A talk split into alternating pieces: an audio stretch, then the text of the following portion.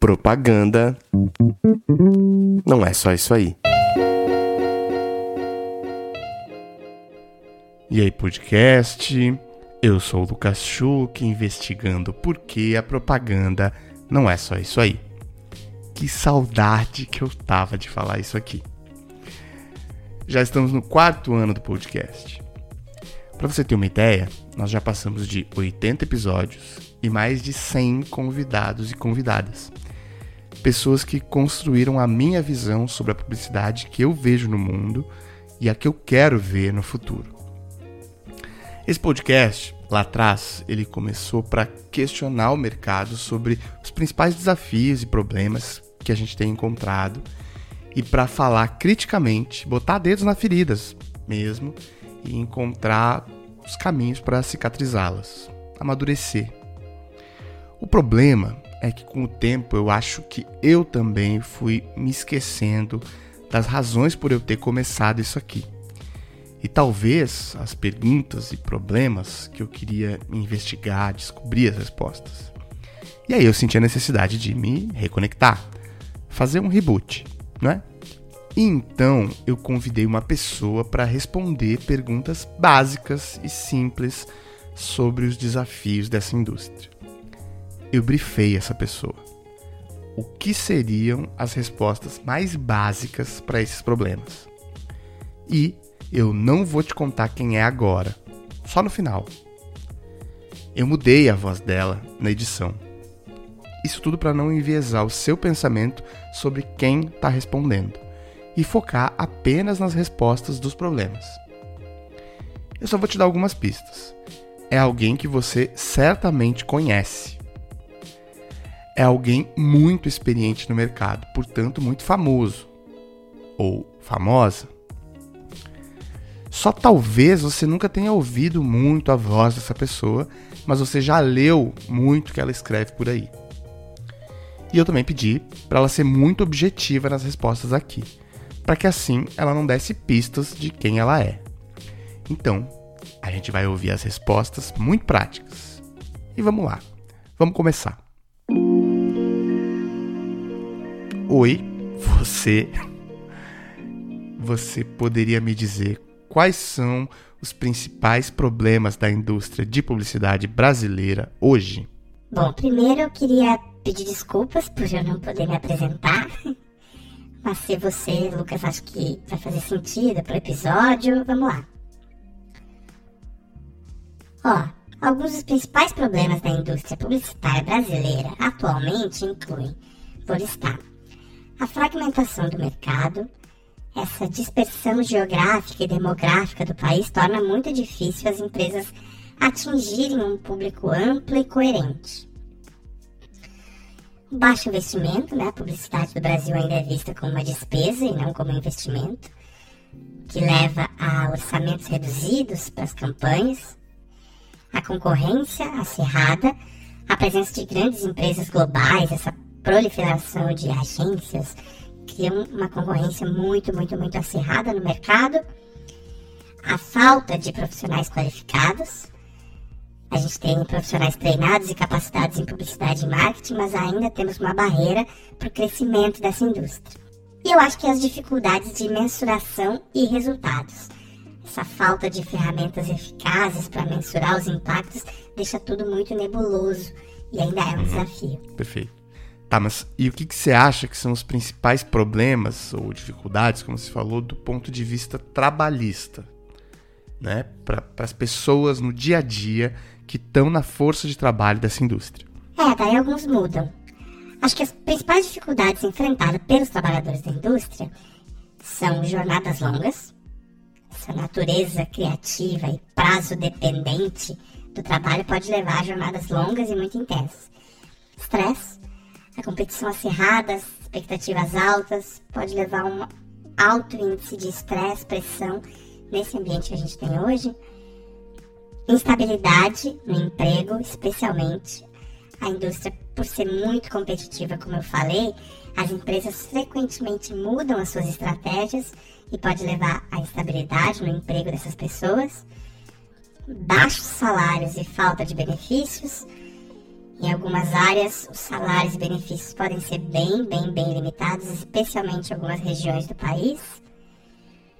Discriminação de gênero e raça, apesar de haver uma presença grande de diversidade na indústria, a discriminação de gênero e raça ainda persiste em muitos lugares. E eu acho que por hora é isso.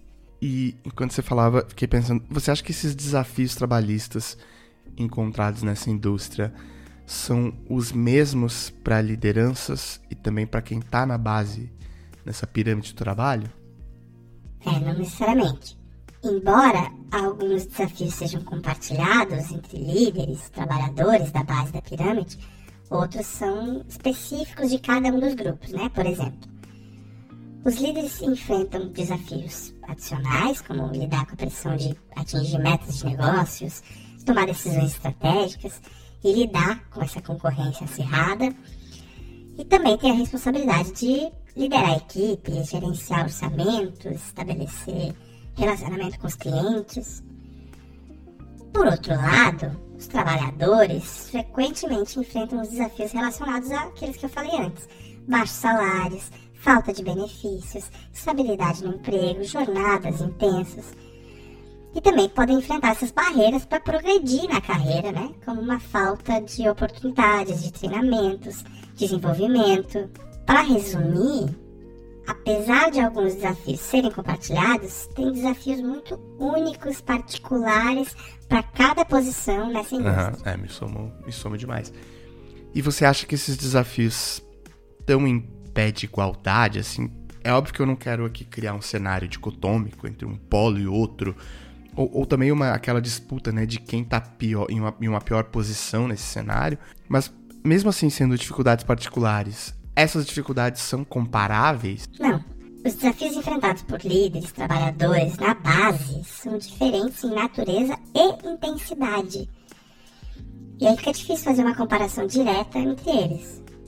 Por exemplo, os líderes enfrentam uma pressão constante para atingir metas, tomar decisões, enquanto os trabalhadores podem enfrentar essas jornadas longas, intensas, dolorosas. No entanto, ambos os grupos enfrentam desafios importantes.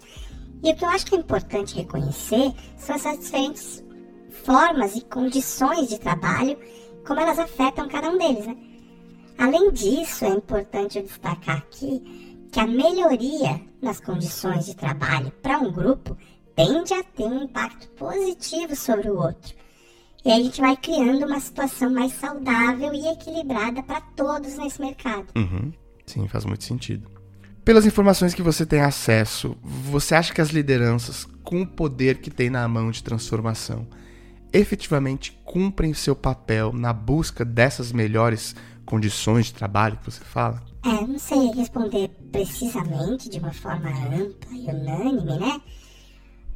Porque a situação pode variar de empresa para empresa, cenário, região, etc. Algumas lideranças dessa indústria são conscientes dessas condições de trabalho e buscam melhorá-las, seja por meio de políticas internas mais inclusivas, justas, ou pelo meio de investimentos em treinamento, desenvolvimento para os trabalhadores.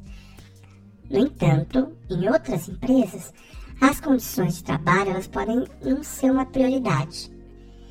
E aí as lideranças podem enfrentar restrições financeiras também, outros obstáculos que impedem a implementação dessas mudanças mais significativas. Né? Em geral, é importante que as lideranças da indústria estejam cientes das condições de trabalho e trabalhem para melhorá-las, porque isso pode ter um impacto positivo na satisfação dos trabalhadores, na retenção de talentos, algo muito falado hoje, produtividade e aí, consequentemente, nos resultados de negócio. E se você pudesse escolher apenas uma mudança, assim, mais urgente, um problema para ser resolvido de forma imediata nessa indústria, por qual que você começaria? De novo, acho que não dá para escolher apenas uma mudança como a mais urgente, porque muitos desses desafios são interligados e afetam a indústria publicitária de uma forma macro.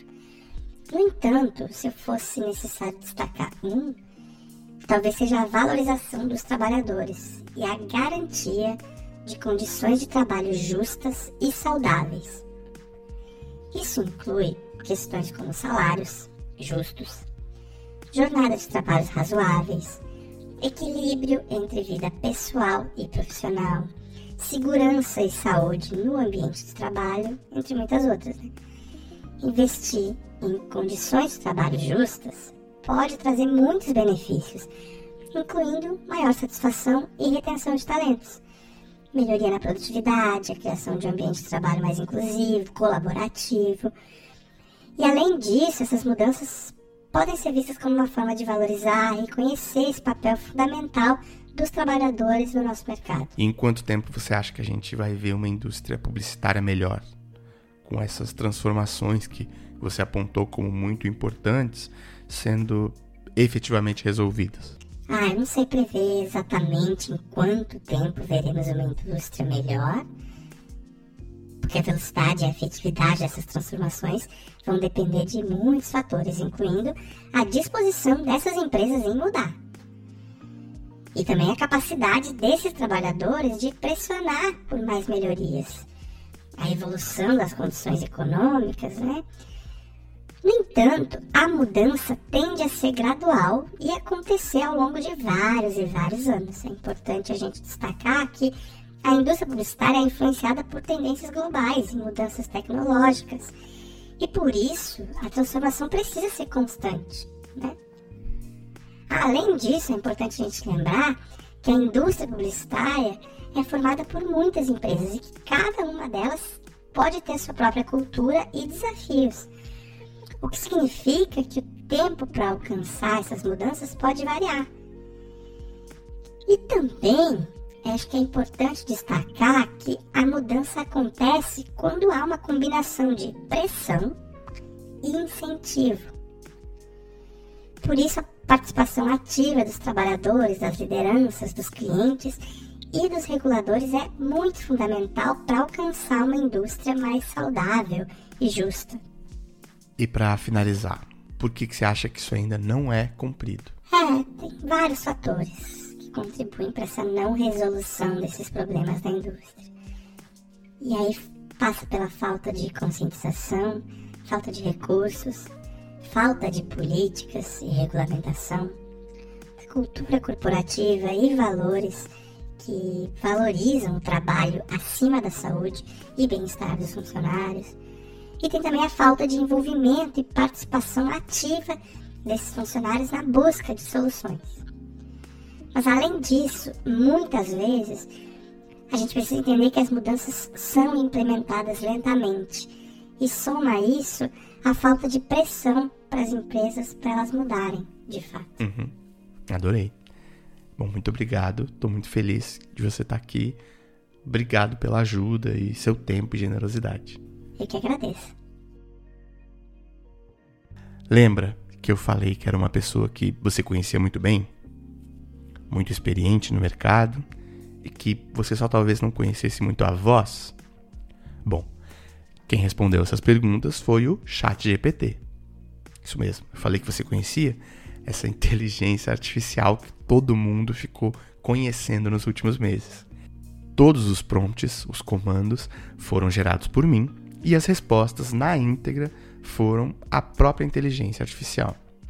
E quem deu a voz para essa inteligência foi eu mesmo, a quem eu agradeço demais. De tudo isso, o que eu achei mais interessante nesse episódio, basicamente, é que de fato foi alguém muito experiente no mercado que respondeu tudo isso. Foi eu e você. E também todo mundo que respondeu essas perguntas por aí, pela internet fazendo pesquisas, escrevendo posts, lendo e clicando e trazendo relevância para os principais problemas e desafios que a gente tem nessa indústria. Muito obrigado, ChatGPT. Foi legal conversar com você. Mas, sinceramente, com o máximo respeito, a gente tem problemas bem humanos para resolver nessa indústria.